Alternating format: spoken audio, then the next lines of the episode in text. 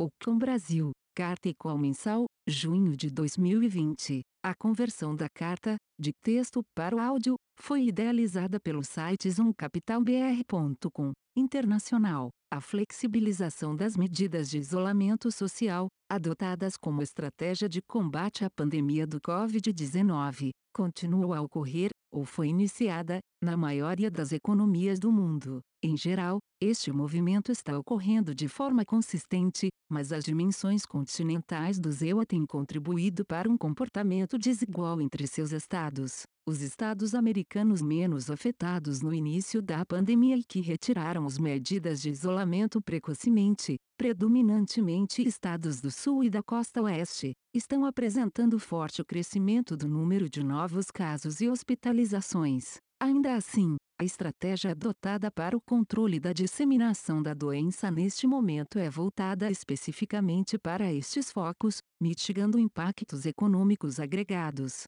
A evolução destas estratégias e de seu impacto sobre o comportamento das pessoas é crucial para termos uma maior visibilidade. Entretanto, os estímulos monetários e fiscais que já foram concedidos, bem como aqueles esperados à frente como um novo pacote fiscal no ZEUA e o Fundo de Recuperação na União Europeia, continuaram a contribuir para o desempenho do mercado. Por fim, na parte política, cabe destacar que diversas pesquisas eleitorais passaram a apontar um favoritismo de Joe Biden nas eleições americanas, mesmo em alguns estados nos quais o Partido Republicano era tradicionalmente vitorioso. Brasil. Ao longo do mês, diversos governos regionais brasileiros também adotaram medidas de relaxamento do isolamento social, após a superação do estágio mais agudo do contágio da pandemia. Ainda que ajustes tenham sido feitos em diversos estados, dados de alta frequência confirmam que o pior momento para a atividade econômica foi o mês de abril e, desde então, foi iniciada uma recuperação tanto da oferta quanto da demanda agregada. Ao mesmo tempo, os índices de preços ao consumidor também saíram de seu ponto mais desinflacionário e começam a migrar para o terreno positivo. Embora a inflação deve se manter consideravelmente abaixo do limite inferior de tolerância da meta neste ano, na parte fiscal, entramos na fase de discussão da prorrogação dos estímulos à economia, com destaque para a manutenção do auxílio de 600 reais para a população mais vulnerável, que tende a ser um vetor de sustentação da demanda, ao custo de 100 bilhões de reais. O acompanhamento de quais outras medidas serão prorrogadas, e por quanto tempo, será crucial para avaliar as perspectivas para a situação fiscal do setor público. Neste aspecto, a aproximação entre o governo e o Centrão contribui para uma perspectiva mais positiva tanto nesta agenda quanto nas necessárias reformas pós-crise.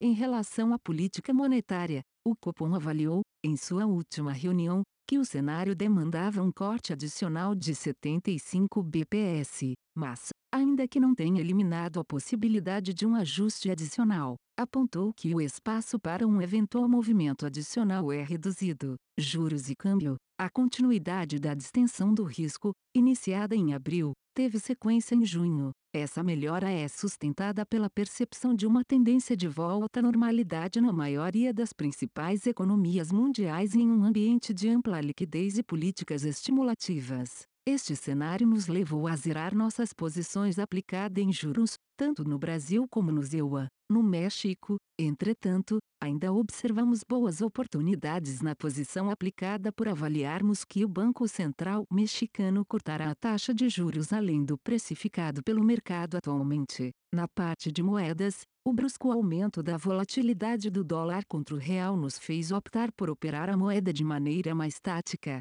Seguimos sem posição relevante no livro internacional. Bolsa. No mês o Ibovespa subiu 8,8% e fechou o semestre com queda de 17,8%. Com a estabilização dos casos de Covid-19 e uma expectativa de reabertura da economia, observamos uma recuperação dos principais setores afetados por esta crise, com forte desempenho das companhias aéreas, setor de turismo e incorporadoras imobiliárias. No ambiente externo, o Nasdaq subiu 6,3%, SP teve alta de 1,8%, mantendo o bom momento do setor de tecnologia, o que beneficiou os fundos dado nossa exposição ao segmento. No Brasil, este setor também teve performance superior ao Ibovespa, contribuindo positivamente para as carteiras, assim como o financeiro não bancário e elétrico. Desempenho negativo para nossa posição em mineração. Estamos continuamente conseguindo expandir nossa carteira externa e no Brasil, enxergando oportunidades de gerar alfa em nossos setores favoritos. Acreditamos que os temas irão convergir para uma geração de valor,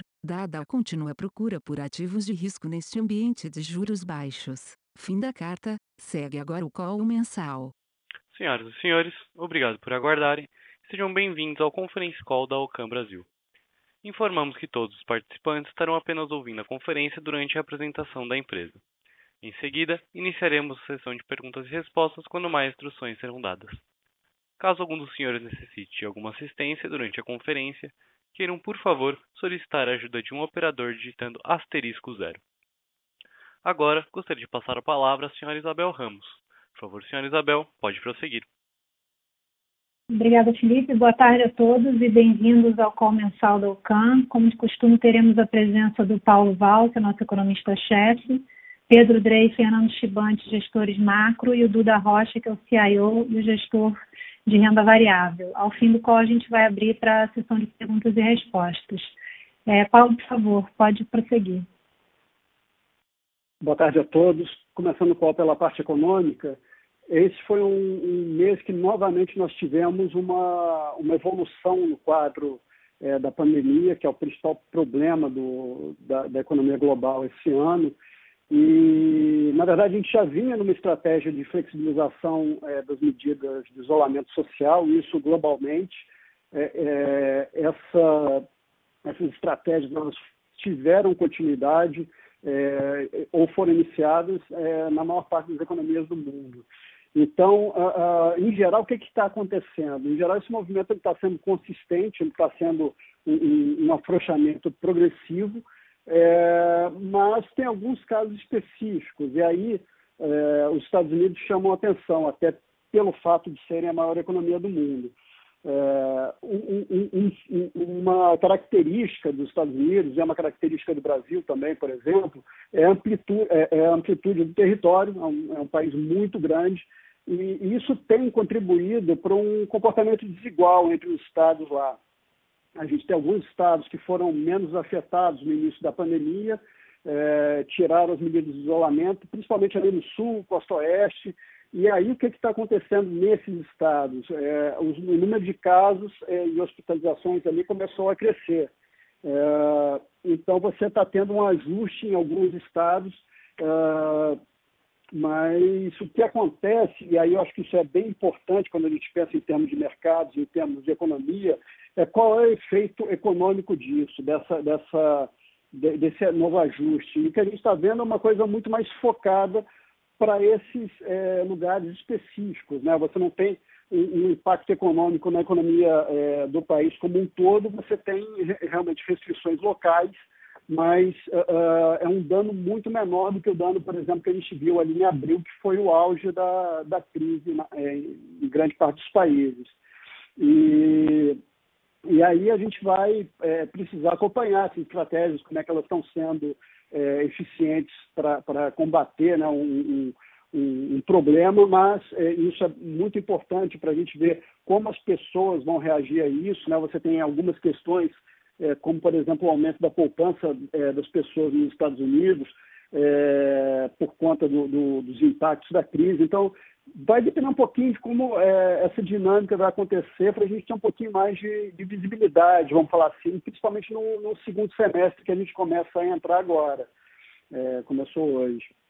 O, o, mas, assim, acho que é bem importante é, que a gente teve esse sinal positivo da evolução da, da, da, estratégia de saída, e junto com isso a gente continua com os estímulos monetários e fiscais, tanto que já foram concedidos, que já foram bastante coisas, é, mas também com o que é esperado à frente. E aí a gente tem novos pacotes fiscais, por exemplo, nos Estados Unidos, na, na, na União Europeia, isso tudo é, ajuda a, a, a contribuir para o desempenho do mercado.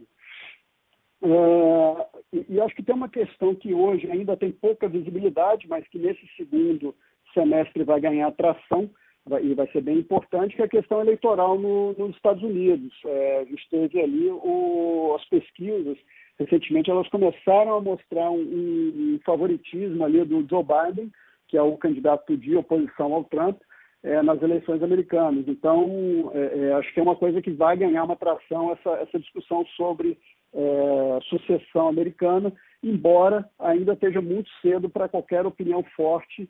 Uh, e como vocês sabem também, a gente é, é, sempre é um pouco mais cauteloso com essas questões de previsão de, de eleição. É, no Brasil, é, como eu estava falando, o Brasil tem um, um, um mesmo problema do, dos Estados Unidos na questão do tamanho do território, é, mas também o que a gente consegue ver aqui é a mesma coisa. Assim, a gente está tendo uma, uma, uma, estratégia de relaxamento do, do, isolamento social, com alguns focos específicos é, tendo que ajustar as trajetórias, mas é, é de novo, na parte de impacto econômico, quando a gente olha os dados é, de, de, de, mais alta frequência, né, os dados diários ou os dados semanais que a gente consegue olhar, a gente tem uma confirmação é, que, na verdade, agora começam até, até os dados de, de frequência mais baixa, os dados mensais, a gente começa a ver que os dados piores foram dados é, de abril, maio já foi uma melhora, e junho tende a ser uma melhora em cima de maio. Uh, os dados de junho são bem preliminares, mas em princípio a gente já tem indicadores diários que, que é, andaram nessa direção. Uh, então a gente começa a sair do momento mais crítico da atividade, da queda mais aguda, uh, ao mesmo tempo é, em que a inflação, do, do, principalmente a inflação ao consumidor, ela também sai do ponto mais inflacionário. A gente teve um par de meses com quedas muito fortes da, da, da inflação, é, uma deflação, na verdade, e agora a gente já começa a ter uma inflação que volta para o terreno positivo, volta para uma dinâmica de inflação baixa, mas de alguma coisa mais, mais normalizada, vamos falar assim. É, a inflação desse ano ainda vai ser é, bem abaixo do limite inferior é, de tolerância da, da meta, então a gente ainda vai ter uma inflação que segue muito baixa, mas a gente sai também do momento menos é, é, de, de inflação mais baixa. É, um, um, terceiro aspecto que eu acho que é importantíssimo do quadro é, que a gente vai viver no, no, segundo semestre é a questão fiscal. Né? A gente começa a entrar agora na fase de discussão do, dos estímulos da economia. Uh, e, e, aí, uh, o, o, estímulo fiscal, como a gente tem discutido, é uma coisa que tem muito apelo em termos de crise, porque ele, é um, é um, ele tem um impacto muito rápido. Então, a gente teve aí ontem o anúncio da extensão do auxílio de 600 reais para a população mais vulnerável. Uh, é compreensível e tudo, é, é, talvez, é, é provavelmente é, é, a estratégia mais correta mesmo, mas é, tem um custo de 100 bilhões também em termos de déficit. A gente tem que ver, dado que a gente já teve esse, essa medida, quais vão ser as próximas, tem se discutido muito sobre uma, uma agenda de proteção fiscal social um pouco maior agora, na saída da crise. Então, é uma coisa que merece acompanhamento, embora essa aproximação do governo, da, do, do executivo e o centrão acabem ajudando a ter uma perspectiva mais positiva, tanto nessa agenda é, quanto na parte também de, de, de, concessões. A gente tem uma falta enorme aí de concessões e privatizações que tem que andar para a gente conseguir ter algum investimento para 2021 e 2022. Então, é, é, nesse ponto, é, embora o ruído político ainda continue muito alto, a gente tem alguns sinais é, que essa aliança é, está é, rendendo frutos em algumas votações. e eu acho que esse fecha o arcabouço assim, do, do, do Brasil. Uh, e aí a gente passa para a política monetária, é, onde o Copom pegou esse conjunto da, da obra e, e, decidiu que o, o cenário ainda demandava um, um, estímulo fiscal, um estímulo monetário extraordinariamente elevado.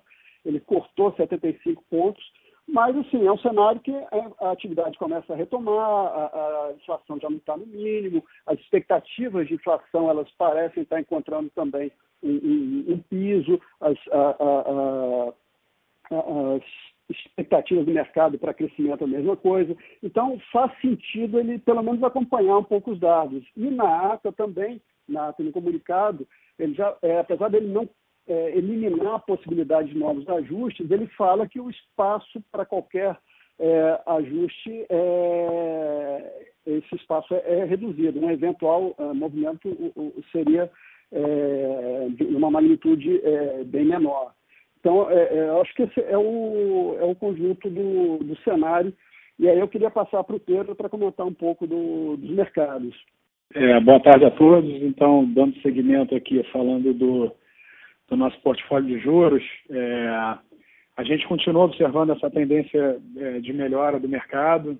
Né? Eu acho que o grande driver ainda continua sendo essa questão da, do fim da pandemia e o religamento das economias. É, tem esse tema que está ganhando muito espaço aí, que o Paulo já citou, que é a eleição americana, que certamente vai ser um risco para frente, mas nossa visão, isso ainda não está determinando muitos preços e a gente tem uma visão de que essa melhora então dos ativos de risco está é, principalmente em cima dessa percepção de que as economias estão, estão retomando a normalidade. A gente até observou uma volatilidade recente, né, tá acelerando agora em junho, né, não estava mais aquele movimento unidirecional é, que a gente estava vendo anterior a isso. É, você teve alguma volatilidade na renda fixa americana que chamou bastante atenção né, é, é, muito em cima da, da, da própria retomada, é, mas o Banco Central americano reduzindo as intervenções, as compras de, de, de, de títulos e uma perspectiva de, de um grande déficit americano, o risco de emissões relevantes para o Tesouro, deu uma volatilidade maior para a parte da renda fixa americana, e acho que isso se somou a um ambiente que, que realmente está tá, tá com uma cara de que vai, ser, vai seguir turbulento, né? A gente tem uma visão, de certa forma, assim, com toda ressalva, de toda humildade e ignorância, de certa forma, com relação a esse assunto do vírus, mas no que a gente está é, entendendo, é, que o mercado está, de certa forma, com medo de uma segunda onda, mas na nossa visão, é, parece mais uma primeira onda, aonde ela ainda não aconteceu. Né? Nos lugares onde as economias foram atingidas é, de maneira mais relevante, como a Europa, e, e, como o Rio de Janeiro, até mesmo São Paulo, Nova York, é, a parte do Nordeste americano, é você ver que, que o, a situação está muito controlada. Então, o que tem assustado mais é, são os lugares, a interiorização né, e, e, o movimento em direção ao oeste dos Estados Unidos, essa primeira onda que está se desenhando lá, que está assustando um pouco o mercado. Na nossa visão, isso vai, ser, vai tornar turbulento o meio do caminho, mas eu acho que não vai tirar o mercado dessa tendência de melhora, porque você tem um pano de fundo que é de muito estímulo é, fiscal e monetário, os bancos centrais com uma postura é, bastante acomodatícia, e você, de certa forma, conhece o caminho que essas regiões que ainda não passaram vão passar, e você pega num ponto onde a gente tem mais conhecimento dos tratamentos. Você teve é, toda essa questão de uma revolução protocolar, né, que reduz muito a taxa de mortalidade do vírus. Então, apesar dessa turbulência de curto prazo, que, aliás, ainda vai se fazer presente porque as regiões que ainda não foram atingidas é, são aproximadamente 66% da população americana, então, ou seja, uma, é uma parte relevante é, nos Estados Unidos. É, é, vai ser turbulento, mas a gente ainda acredita que a direção é de melhora, com o mercado tendo uma percepção de que a gente está caminhando é, para a normalização. E aí eu acho que é um, é um, momento interessante de reflexão aqui. A gente tem, é, curiosamente, esse momento coincide com o fechamento do primeiro semestre, então, é um momento de reavaliação muito forte aqui no nosso portfólio, né, porque o grande tema é, desse primeira, da primeira metade de 2020 aqui no fundo foi essas posições aplicadas em juros, que deram resultado é, muito expressivo né, no, no, nos multimercados. A gente carregou posições diversificadas em, em, regiões diferentes, mas o grande tema foi realmente é, ficar aplicado em juros, porque é um mundo de ato aberto, inflação baixa, é, passando por um momento depressivo, deflacionário, com bancos centrais reagindo, governos estimulando. Isso é um tema muito forte. Agora a gente acredita que está passando em um ponto é, de inflexão importante e o impacto disso no nosso portfólio é bastante relevante. Então, é, em termos de alocação de risco, a gente está passando por uma, por uma rotação muito forte aqui no, nos fundos multimercados. É na direção oposta do que a gente viveu no final de 2019 e início de 2020, onde a gente fez uma migração do risco de bolsa para o risco de juros, agora a gente está fazendo a migração ao contrário, né? saindo de juros para a bolsa, o Duda vai comentar, e eu acho que isso está alinhado com esse momento que a gente está vivendo, que é de reaceleração das economias. Essas posições aplicadas em juros deixam de ser é, atrativas como elas eram, porque acho que elas perdem aquela característica que a gente sempre advogou, que era de uma simetria muito grande. Né? Então, é, a gente zerou as posições aplicadas em Brasil. É, esse movimento a gente fez antes desse último Copom, quando o mercado é, incorporou completamente o corte de 75 vezes, a gente zerou é, toda a nossa posição. Desde então, a gente não tem tido risco relevante aqui nos juros. A gente zerou os Estados Unidos, a gente tem mantido uma posição no México, porque é uma história, tem uma idiosincrasia ainda que, que justifica, que é, parece uma oportunidade atraente ainda. O Banchico cortou os juros é, na quinta-feira da semana passada para 5%, um corte de 50 vezes. Foi lacônico e cauteloso, como ele tem sempre sido nesse processo é, de flexibilização inteiro. E a nossa cabeça lá segue parecida. É, o, juro, é, o juro efetivo de 5% parece acima do que, que é o juro é, o juro neutro conjuntural, né, com toda essa questão de Covid, o juro neutro é, conjuntural deve estar bem abaixo do que está agora, um país que não escolheu, não optou por seguir um caminho de expansão fiscal muito forte, o déficit no comparativo nominal lá vai ser muito pequeno em relação aos outros países emergentes, então isso naturalmente abre mais espaço para o Banco Central é, acabar passando por uma trajetória mais expansionista. Essa posição não é muito grande no México, é, a gente está menor que o que a gente costumava carregar, justamente por esse pano de fundo, que acho que é mais construtivo, onde as posições de juros é, perdem essa simetria, tá? Então, eu diria que é o momento menos interessante do portfólio de juros aqui do fundo em, em muitos meses, tá? É, e em relação ao Brasil, é, a gente tem uma percepção até positiva, né? O mês de é, diferente do mês de maio, acho que em junho o Brasil conseguiu gerar um alfa positivo, né? Com essas questões que o Paulo já comentou, né? Um, é, baixou muito a temperatura dessa briga entre os poderes, uma aproximação do centrão. Você teve a aprovação do, do marco do, do saneamento agora no final do mês. É, você teve uma notícia muito positiva no início do mês, foi uma emissão do Tesouro lá fora, né? acho que evidenciando é, esse ambiente de liquidez muito forte. Então, o Brasil gerou um alfa positivo, é, mas a questão do juro aqui, a gente, é, como eu falei, não vê assimetria porque a gente está, de fato, se aproximando do limite efetivo, né, que é a grande palavra que está chamando muita atenção de todo mundo, que é o effective lower bound, né, os limites, até onde a gente consegue cortar o juro aqui e mantendo o sistema financeiro funcionando como é de se esperar. Essa discussão tem sido, é, tem trazido muita atenção né, nas conversas com o Banco Central, a, volatilidade recente do câmbio naturalmente acaba jogando o holofote é, para isso.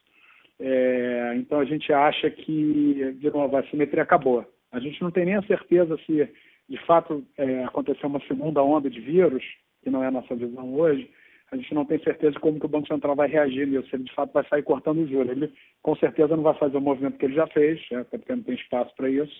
Então acho que o juro está é, tá, tá assimétrico até de certa forma para o outro lado, porque acho que se o mercado é, continuar, se as economias continuarem caminhando na direção de uma reabertura, de uma normalização uma retomada de atividade econômica, acho que o juro perde completamente o apelo. Então, acho que o recado que eu queria passar é esse. A gente está, é, de novo, no momento menos interessante aqui do nosso portfólio de juros. O, o, as posições são muito pequenas, né, onde a gente ainda acha que tem algum suco, alguma gordura, a gente está tentando expressar essa visão, mas de maneira geral, eu acho que é, é, é caminhar na direção de, de alocar risco nos ativos é, que são mais alinhados com esse pano de fundo de retomada é, das economias.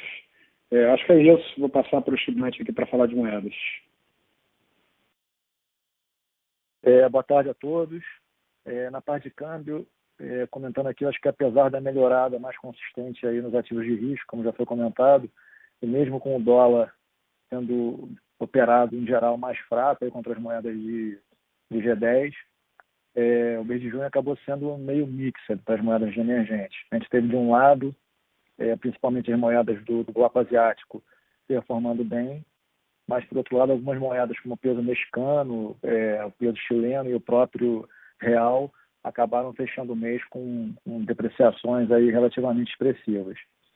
Acho que no caso do, do real, vale a pena mencionar que o mercado acompanhou desde é, é, meados de março, aí o aumento expressivo de volatilidade de uma maneira geral atingiu os mercados de, de moedas no mundo todo, mas especificamente é, aqui no nosso caso o real segue ainda com uma volatilidade extremamente alta.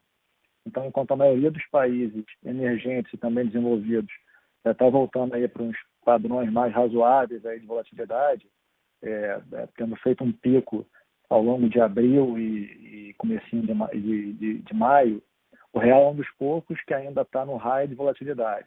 Então, é, dependendo da média de dias que você observa a volatilidade, dá para dizer que a gente está no raio de cinco anos, que é um dado que, que impressiona bastante, ainda mais é, com essa visão que a gente tem aí de que o cenário local, de certa forma, deu uma, uma desanuviada, está né? Tá um pouco mais tranquilo aqui em termos de, de, de, de noticiário. É, o Banco Central aqui segue com uma atuação bastante discreta no mercado. Ele vendeu ao longo do mês passado 1 bi 400 de, de spot ao longo do mês. E com isso, no ano, ele já vendeu é, um pouco mais de 40 bi, sendo 19 bi e 200 no mercado spot e 21 bi e meio no mercado swap.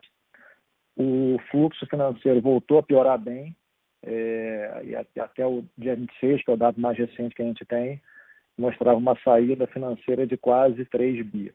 A gente até imaginava no, ao longo do mês passado, no finalzinho do mês passado, que a gente até comentou que após a emissão da, da Petro e do próprio Tesouro, que a gente fosse, de certa forma, abrir a porta aqui para emissões mais expressivas aí por parte das empresas brasileiras lá fora, mas a verdade é que isso até agora não aconteceu de forma mais, mais consistente.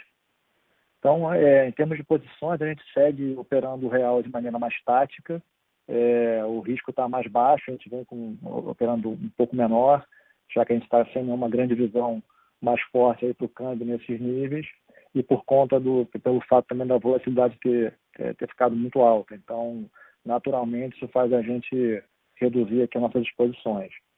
É, lá fora, na parte internacional, a gente também segue sem posições muito relevantes por enquanto e estamos é, monitorando de perto, principalmente, como vai evoluir é, é, a questão da adoção do pacote de recuperação europeu ao longo desse próximo mês aí. Acho que depois disso a gente pretende, é, é, é uma visão um pouco mais forte em relação a isso, voltar a ter algum tipo de posição, principalmente no euro e, e, demais, e demais moedas. É, acho que é isso aqui da minha parte. Vou passar para o Duda para fazer o, a parte de equity. Obrigado, Chibante. Aqui é o Duda, gestor da UCAM. É um prazer falar com vocês, clientes. É, eu queria começar é, falando uma mensagem aos acionistas dos nossos fundos, agora que a gente fechou o semestre. É, talvez o semestre mais anômalo que eu já tive em mais de 25 anos de mercado financeiro. É, do ponto de vista de risco, eu queria passar uma mensagem muito boa para os nossos clientes. É, todos os nossos fundos multimercados, multi-estratégia, eu digo eles são institucional, que é D mais 1, o Equity Hedge, previdências, que são D mais 15, no caso de previdência, D mais 5, o retorno absoluto, que é D mais 30, apresentaram um chart, ou seja, uma, um retorno adicional ao CDI é, dividido pelo risco maior que um, que já é a nossa meta. Então, apesar da, da volatilidade ter sido excepcional durante o semestre, a gente conseguiu, inclusive, as nossas metas ambiciosas, entregar uma relação de retorno-risco é, positivo, tá? É, acima até das nossas metas. Todos os nossos fundos de ações, aí eu falo nosso long and short, que é D mais 30, nosso long bias, que é D mais 30, nosso long only, que é D mais 15, nosso long only também institucional, tiveram risco menor do que o risco do mercado e bem menor do que os pares. É, eles outperformaram sobremaneira o índice de ações. É, só o nosso long only, que ele é institucional e que tem um benchmark Bovespa, é, não está positivo. Tá? Todos os outros a gente já conseguiu caminhar é, para ter preservação de capital e ter um retorno positivo. Tá? É, não estamos assim totalmente satisfeitos, a gente só fica quando a gente bate as metas ambiciosas, né? por exemplo, o retorno absoluto tem uma meta acima de CDI mais 8%, nós estamos perto, a gente vai trabalhar muito agora nesse segundo semestre para atingi-lo, é, a gente acho que a gente está no caminho certo, a gente passou bem, a gente está leve, a gente está entendendo, a gente fez os investimentos corretos, principalmente no mercado internacional, que gerou uma capacidade de diversificação bastante forte. Então, a gente está otimista para frente. Tá? É, também queria chamar a atenção que em 12 meses, que é a nossa janela mais importante de avaliação, a gente já está acima é, das nossas metas ambiciosas, tá? É.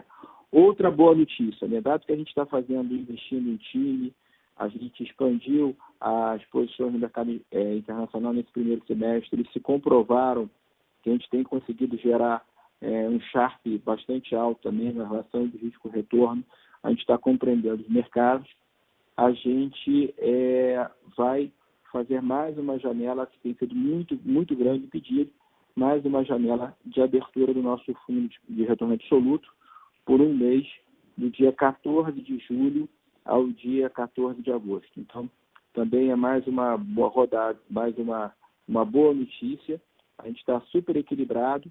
O nosso principal é, modelo de risco que limita a captação, que a gente sair de qualquer posição em até 15 dias, considerando todos os fundos da UCAN, a gente hoje demora, a posição que a gente demora mais para sair demora seis dias. Ainda assim, a gente está cauteloso, dando uma janela de captação só, porque a gente quer estar tá sempre, é, nunca diminuir o retorno. É, nosso objetivo não é necessariamente ser os maiores gestores do mercado, mas é estar sempre as melhores, sempre procurando as melhores práticas. Bom, indo para o mês aqui, a gente já vinha comentando, comentando desde o mês passado é, mas foi muito mais efetivo é, nesse mês o que o Pedro Drux comentou, que a gente diminuiu fortemente as posições de juros, lembrando que as posições de juros foram a nossa maior alocação de risco no primeiro semestre, foram a melhor relação de retorno e risco no primeiro semestre e foram uma, uma, uma assertividade muito grande que a gente fez. A gente é focado em alfa, normalmente você tem mais ativos para gerar valor em alfa em ações, a gente tem grande expertise para fazer isso, mas a gente estrategicamente a gente acertou bastante em alocar mais para juros, que foi o melhor mercado, inclusive é, durante a crise. Tá? Então, a gente aumenta, tem aumentado a posição é, de bolsa, a gente diminui sobre a maneira de juros, como o Pedro Dux comentou, a gente tem aumentado tanto a posição externa quanto é, no Brasil. E aí eu estou animado para o segundo semestre, porque eu acredito que nossa expertise investir em ambiente de tanta incerteza, ou seja, com uma relação de retorno de risco favorável, sempre procurando gerar alfa, vai ser uma vantagem competitiva para nós, é, da UCAN. Então, eu sou animado, eu acredito que do ponto de vista de retorno de risco, de onde é um risco favorável para se alocar, seria mais em bolsa no segundo semestre, lembrando que nossos fundos multimercado e multi-estratégia normalmente já carregam dois terços dos riscos é, é, em bolsa. Então, é, não é algo novo para a gente, a gente está vendo uma relação favorável. Principalmente porque a gente já vinha também perseguindo o tema de tecnologia, tá? que é, continua em voga, na verdade a pandemia jogou mais ainda em voga sobre esse tema, e é onde a gente prioritariamente está investindo, tanto fora do Brasil é, quanto dentro do Brasil. Tá? Bom, indo um pouco para a contribuição no mês, a maior contribuição vieram das ações brasileiras, que representam menos de 50% do portfólio, é, dado também um movimento mais forte da, da própria Bovespa. A Bovespa subiu quase 8% no mês. Né? Também pesou muito aí que a gente não só na pandemia teve uma crise de saúde, como teve uma crise política. Quando você desalusou essa crise política, também favoreceu. E aí os destaques acabaram sendo, de novo, o setor de tecnologia. Então, é, as empresas que a gente investe em e-commerce, as empresas de plataforma, é, a, tanto de negociação quanto de investimento também tiveram uma performance muito boa é, e a gente continua focando nesses temas.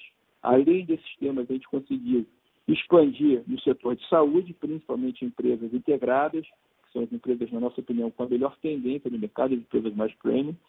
No setor elétrico, principalmente as distribuidoras consolidadoras, e as empresas com opcionalidade de privatização, que a gente acredita que não está precificada no preço, tá? incluindo empresas de saneamento. Tá?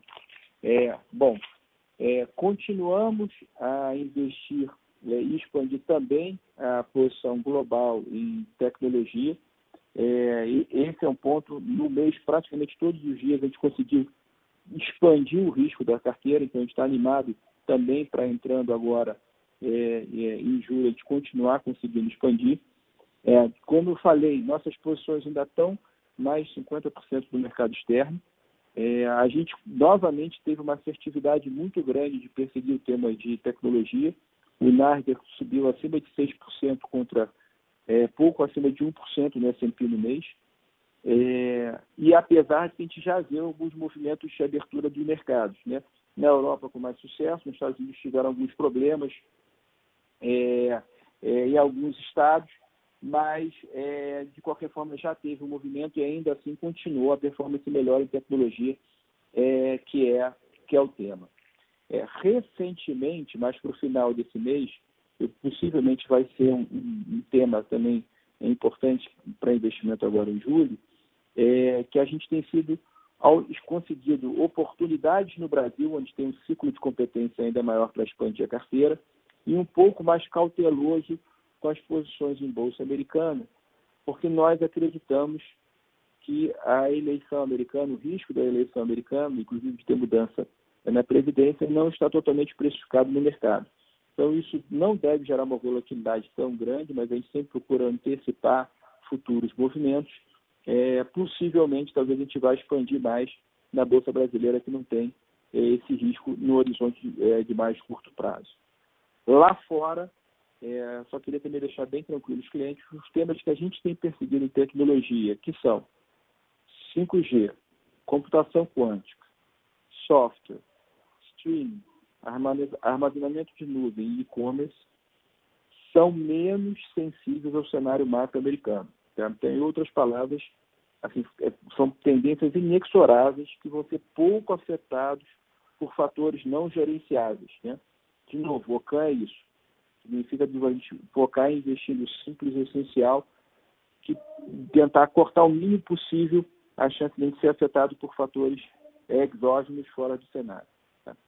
No Brasil, também temos conseguido expandir nossos temas, é, principalmente nos setores do que eu falei, a gente continua focado no setor de tecnologia e nos outros setores que eu citei, é, e a gente tem visto boas oportunidades de relação de retorno risco. E é até interessante, um bom indicador é que com a recuperação dos mercados você já começa a ver é, novamente ofertas no mercado, algumas ofertas relevantes.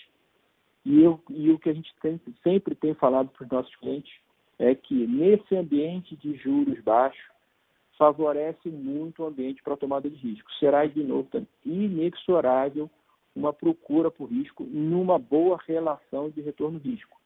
Então, a gente acha inexorável que o mercado vai expandir.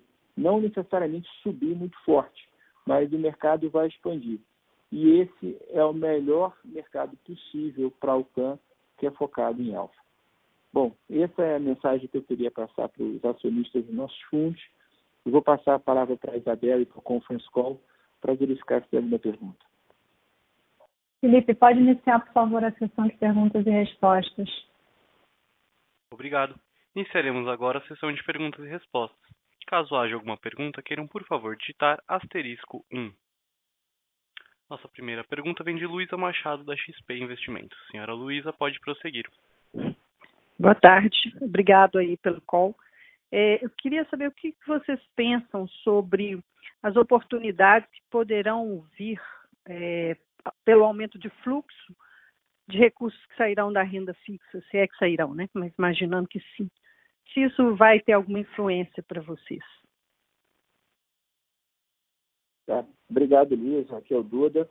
É, sim, acho que vai ser inexorável essa contínua saída dos recursos de renda fixa é, é, para vão estar absolutamente insatisfeitos com a rentabilidade é, e vão estar procurando retorno de mais de, de um pouco mais de risco para conseguir um retorno superior, tá? Eu acho também que, a, que o crescimento do mercado de assessoria financeira, de, de uma proximidade, do interesse, até a pandemia a gente observou um, um, efeito muito grande, tanto nos Estados Unidos quanto no Brasil, né? dobrou o número de tradings, de home tradings, que as pessoas estão em casa, das pessoas que estudaram mais no mercado. Então, é, houve também uma pausa, um tempo, em que com o fenômeno dos juros baixos, tanto no Brasil e no mundo, isso é bastante importante, Lida, porque não é um fenômeno brasileiro, tá? Aqui, na nossa opinião, os juros ficarão baixos por mais tempo, porque é um fenômeno global, tá? É um, é um movimento dos bancos centrais que estão agindo alinhados, tá? Então, inexoravelmente isso vai, isso vai é, ter uma insatisfação com a performance, tem mais educação financeira, tem mais informação, teve mais tempo para estudo, é, então acho que sem dúvida vai ter. Do ponto de vista de fluxo estrangeiro para o Brasil, eu acho que ainda não virá, porque, como eu falei, o movimento em voga também no mundo de tecnologia e você tem, é, talvez sejam países mais altos em tecnologia, Estados Unidos, China e Israel. Então, eles devem receber a maioria dos fluxos, ou, em outras palavras, como o ciclo de competência deles está maior dentro do próprio país, eles não vão sair dentro do próprio país ainda para nesse ambiente de incerteza, talvez ir para mercados emergentes em Brasil. E o Brasil ainda não tem um crescimento que chame a atenção, ou um beta, né, uma direção do mercado independente do alfa que chame a atenção. Então, acho que esse fluxo não virá ainda para o Brasil, mas mais do que será compensado de pessoas físicas insatisfeitas e institucionais, tá?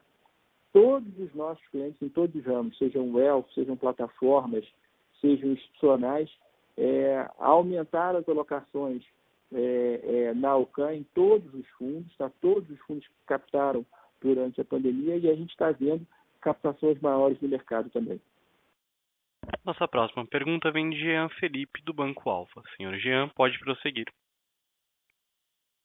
Obrigado, boa tarde a todos. Só queria saber sobre a janela de captação, se fora de 14 de julho a 14 de agosto, né, de quais fundos nós estamos falando e, dependendo de quais fundos, qual o volume é, que vocês pretendem captar em cada um? Tá ótimo. É, obrigado, João Felipe. É, os únicos fundos fechados hoje na UCAN são o Retorno Absoluto e o Long and Short. São dois fundos com uma meta de retorno de CDI mais 8. Tá? Como a gente está bastante é, é, é, assim preocupado em entregar uma relação de retorno-risco para os nossos clientes, apesar de tiver um mercado de renda variável favorável, a gente está, é, acho que tem um, um, valor muito grande esse nosso expertise de entregar um retorno-risco favorável. Então, e também a demanda estava muito grande para o retorno absoluto. Então, a gente está abrindo só o retorno absoluto, a gente acha que o mercado de bolsa é, com as informações que eu tenho hoje, tá? Isso é bem importante para todos que estão ouvindo o call, porque, claro, se tiver fatores exógenos, fatores inesperados durante o mês, a gente pode mudar a opinião, a gente deve mudar a opinião. Mas a gente está achando que o melhor mercado para frente deve ser o de bolsa.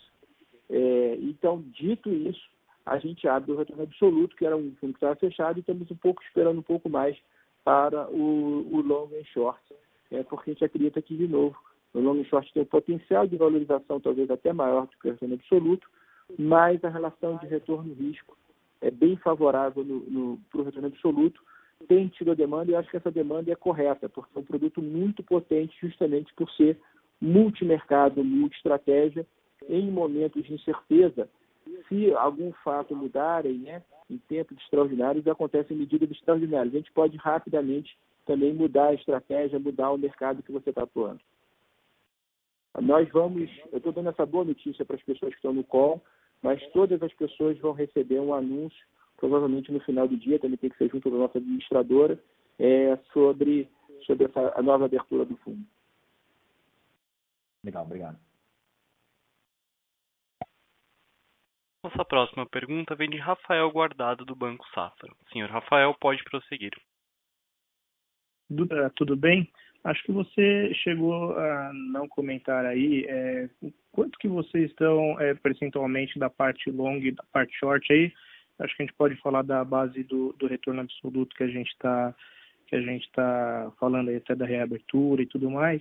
E outra pergunta é se vocês, vocês já chegaram a fazer algum desinvestimento é, de oportunidades que porventura vocês tenham aproveitado aí da queda da queda recente da bolsa. É, duas boas perguntas, Rafael. É, bom, primeiro, a gente tem mantido é, posições maiores de 50%, hoje em dia aproximadamente 60% no mercado externo. Eu comentei os setores, é, dão aproximadamente é, 18% a 20% de exposição líquida.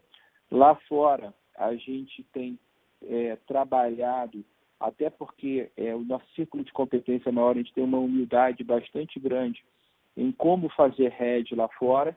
A gente também tem perseguido até algumas coisas nos próprios índices de tecnologia, porque nós não sabemos exatamente quem é o vencedor. Mas, como eu falei, o setor é muito favorável para crescimento agora, é, então a gente também tem investido em alguns índices e tem usado menos proteção. E aí, é, quando a gente tem menos proteção, a gente tem stops mais curtos. E aí você está correto. Recentemente a gente viu, num dia, os mercados lá fora caírem mais de 6%. É, há poucos dias atrás também caíram mais forte, cara, em torno de 2,5%. A gente até diminuiu algumas posições é, que a gente estava perseguindo, porque a gente identificou que elas tinham características de um risco maior do que o normal, ou seja, talvez fossem bem menos é, consistentes é, num cenário acima, mais imprevisíveis. Então a gente preferiu, de novo, se restringir ao simples e essencial. Então esse teve o efeito. Também, no mercado lá fora, quando você olha um pouco mais para o médio prazo, você sabe disso, o, o beta lá é bem menor do que o beta no Brasil, é quase a metade. Né? Então, você também, porque você principalmente não tem um risco macro tão grande. Então, você fica um pouco mais protegido, uma exposição próxima de 20% do retorno absoluto, ela é relativamente menor. A gente teve proteções, principalmente quando nós fizemos é, no próprio índice S&P, para ficar deixar também bem simples a proteção, mas eu diria que elas estão pequenas hoje. Quando você vem para o Brasil, a gente está aproximadamente também com uma proteção um pouco abaixo da média, eu diria abaixo da média, que a gente está cerca de 33% da, da posição protegida.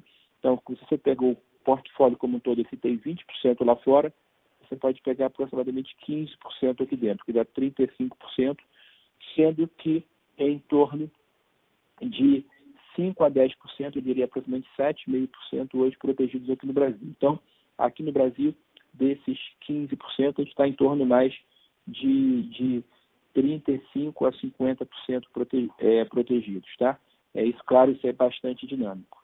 É, e os, os, os, temas eu já eu já é, já coloquei para você. Então, o retorno absoluto está aproximadamente comprado em 35% e vendido em 7,5%, ou seja, dá uma exposição líquida aí é, de quase 30%, é, e uma, uma exposição bruta de aproximadamente 42,5%. Perfeito, obrigado. Nossa próxima pergunta vem de José Porto da Fundamenta. Senhor José, pode prosseguir. Ah, boa tarde, tudo bem? É, sobre a capacidade do retorno absoluto, de quanto, quanto que está o PL e qual que é a capacidade que vocês estão enxergando aí para o fundo? E outra pergunta, uma vitória do Joe Biden, como é que vocês acham que vai impactar o mercado aí e o, e o dólar? Tudo bem, é um prazer falar aí com a Fundamento também. É, bom, é, indo primeiro para a segunda pergunta, uma, uma vitória de Joe Biden. Primeiro que um cenário de descontinuidade maior a gente acha improvável. É, os dois é, é, candidatos são razoavelmente conservadores, pró-business, então não vai ter uma descontinuidade. É, mas sempre é um medo desconhecido. Eu só queria lembrar a todos que estão ouvindo aqui o call que quando o Trump ganhou, na madrugada, a bolsa caiu mais de 5%, apesar de ele ser republicano, pelo medo desconhecido, pela agressividade maior até do Trump. Então, também queria lembrar que os tempos Clinton foram um dos tempos mais, que era um democrata, foram tempos mais pródigos para a bolsa. Mas é, essa plataforma do Trump de impostos baixos, de foco é, realmente no mercado acionário, favorece mais. Então, a gente deveria é, esperar é, uma, uma, uma possível turbulência, uma volatilidade maior, um pouco, de uma, um pouco de uma realização do mercado americano. Eu não gosto tanto dos eventos históricos quando isso acontece, porque eu acho que a gente tem temas muito particulares, como temos de tecnologia agora, impulsionando o mercado americano. Então, eu gostaria de me arriscar o que, que poderia ser essa essa, essa possível realização. Mas eu falei que eu estou, é, setores mais ligados ao macro, que eu praticamente não tenho, estou mais cauteloso em função, porque eu acho que pode gerar um pouco dessa volatilidade. Lembrando que para a gente, a gente, inclusive com métodos quantitativos, essa volatilidade sempre é uma oportunidade, às vezes, de entrar no mercado. É, Fernando, é, você quer comentar o efeito do câmbio é, sobre uma eleição democrata? É, não, eu posso falar assim, eu acho que assim, é, como o Goda falou, você não tem grandes é, assim, do, do, democrata escolhido, Joe Biden é o mais conservador possível. Então, acho que esse risco de, de continuidade mais forte é, parece descartado. Mas a leitura que a gente tem é que, eventualmente, a vitória do é, é a precificação aí de uma vitória do, do Joe Biden provavelmente levaria a ter um dólar talvez um pouco mais fraco aí contra as outras moedas aí de, de G10 de, de G3 aí contra euro e ien basicamente é, eventualmente para emergente talvez você tivesse você pode ter alguma se tiver alguma algum tipo de, de correção é, é, nas bolsas por conta disso e tal talvez você tenha um pouco mais de, de dólar forte contra contra emergente e o real estaria nesse nesse nesse pacote também mas de novo a gente não vê nenhuma grande um risco grande de descontinuidade justamente pelo perfil do, do, do Biden, como eu disse, seu, é, acho que descartou esse risco por ser o mais conservador dos, dos possíveis é, candidatos que estavam sendo é, é, é que estavam na corrida, né? Acho que é isso. Tá. Obrigado. Agora, deixa, deixa eu responder um pouco sobre nossa capacidade, tá? A gente uhum. tem um equilíbrio muito grande, é, não só em relação ao nosso passivo, que tem proporções muito parecidas entre plataformas, wealth, incluindo nós sócios que somos relevantes nesse wealth, é, é, institucionais, na qual nós somos muito fortes, dado a nossa política de investimento responsável do ponto de vista de risco. Então, é muito é, equilibrado. E também em relação aos fundos, tá? Hoje, a gente tem de 20% a 25% são os fundos de ações e dos outros fundos, o retorno absoluto se tornou o maior fundo, mas representa aí pouco acima de 50%, ou seja, os outros fundos também têm uma representatividade muito grande. É, de novo, o que interessa para a gente é o risco como um todo da casa. Então, hoje, a casa está é, é, é, próximo de 10 bilhões de reais sob gestão. É, a gente acredita que a gente tem espaço para uma captação, é claro que a gente está sempre monitorando e vai continuar monitorando esses 30 dias para ver o tamanho dessa captação, mas gente, o que a gente tem mapeado é que não deve ser desproporcional aos tamanhos de captação que a gente teve no tempo. E a gente tem uma margem de segurança enorme, como eu falei, são os seis dias para sair de um ativo para 15 dias, uma margem de segurança enorme para essa captação não desbalancear nem o nosso passivo, nem o total é, dos fundos. Lembrando que o institucional, o equity hedge, o fundo de previdência, todos os outros fundos, todos tiveram captação líquida no semestre. Tá, Joia, obrigado. Hein? Nossa próxima pergunta vem de Diego Cardoso, da W1 Capital. O senhor Diego pode prosseguir. Olá, boa tarde. Primeiro, eu agradeço pela, pelas informações. Eu gostaria de saber em relação aos fundos, é, tanto o Equity Hedge, por exemplo, que a gente sabe que tem uma proteção dentro desse, desses fundos, qual é o percentual da, do, do fundo que vocês mantêm para fazer esse, esses hedges, essa, essa proteção, seja 2, 3, 5% do fundo, algo do tipo? Tá bom. É, prazer falar com você, Diego. É, as proteções, é, sempre tem uma proteção, como você falou, seja uma proteção via derivativos, que é o que a gente mais usa, normalmente índices otimizados que a gente utiliza. O índice otimizado, a gente tem uma tecnologia da gente procurar melhorar o índice, neutralizando o que a gente não quer estar vendido, tá? É, via opções, via mercados um contra o outro, isso é muito comum no macro.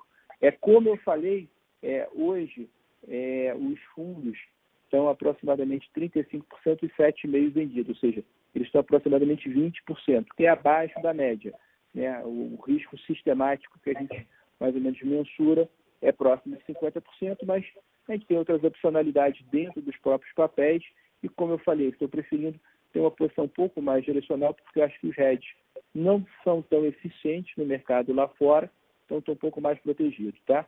É, o equity hedge, particularmente, quando eu falo o risco dele, ele é muito simples.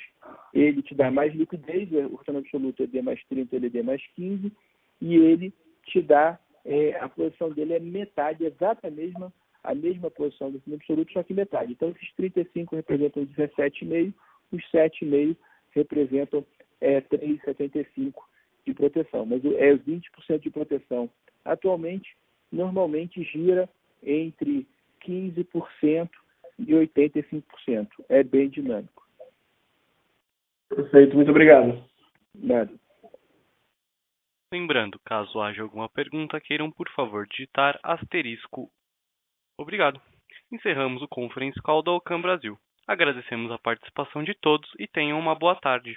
Fim do call. Ocam Brasil. A conversão da carta, de texto para o áudio, foi idealizada pelo site zoomcapitalbr.com. Aviso legal. É recomendada a leitura cuidadosa do regulamento dos fundos pelo investidor antes de tomar a decisão de aplicar seus recursos. A rentabilidade passada não representa a garantia de rentabilidade futura. A rentabilidade, quando divulgada, não é líquida de impostos. Fundos de investimento não contam com garantia do administrador, do gestor, de qualquer mecanismo de seguro ou fundo garantidor de crédito, FGC. Para avaliação da performance de um fundo de investimento, é recomendável a análise de, no mínimo, 12 meses. A gestora não se responsabiliza por quaisquer decisões tomadas tendo como base os dados deste documento. As informações aqui contidas têm caráter meramente informativo e não constituem qualquer tipo de aconselhamento de investimentos ou oferta para aquisição de valores mobiliários. Os investimentos em fundos de investimento e demais valores mobiliários apresentam riscos para o investidor. Os fundos de ações com renda variável podem estar expostos a significativa concentração em ativos de poucos emissores, com os riscos daí decorrentes.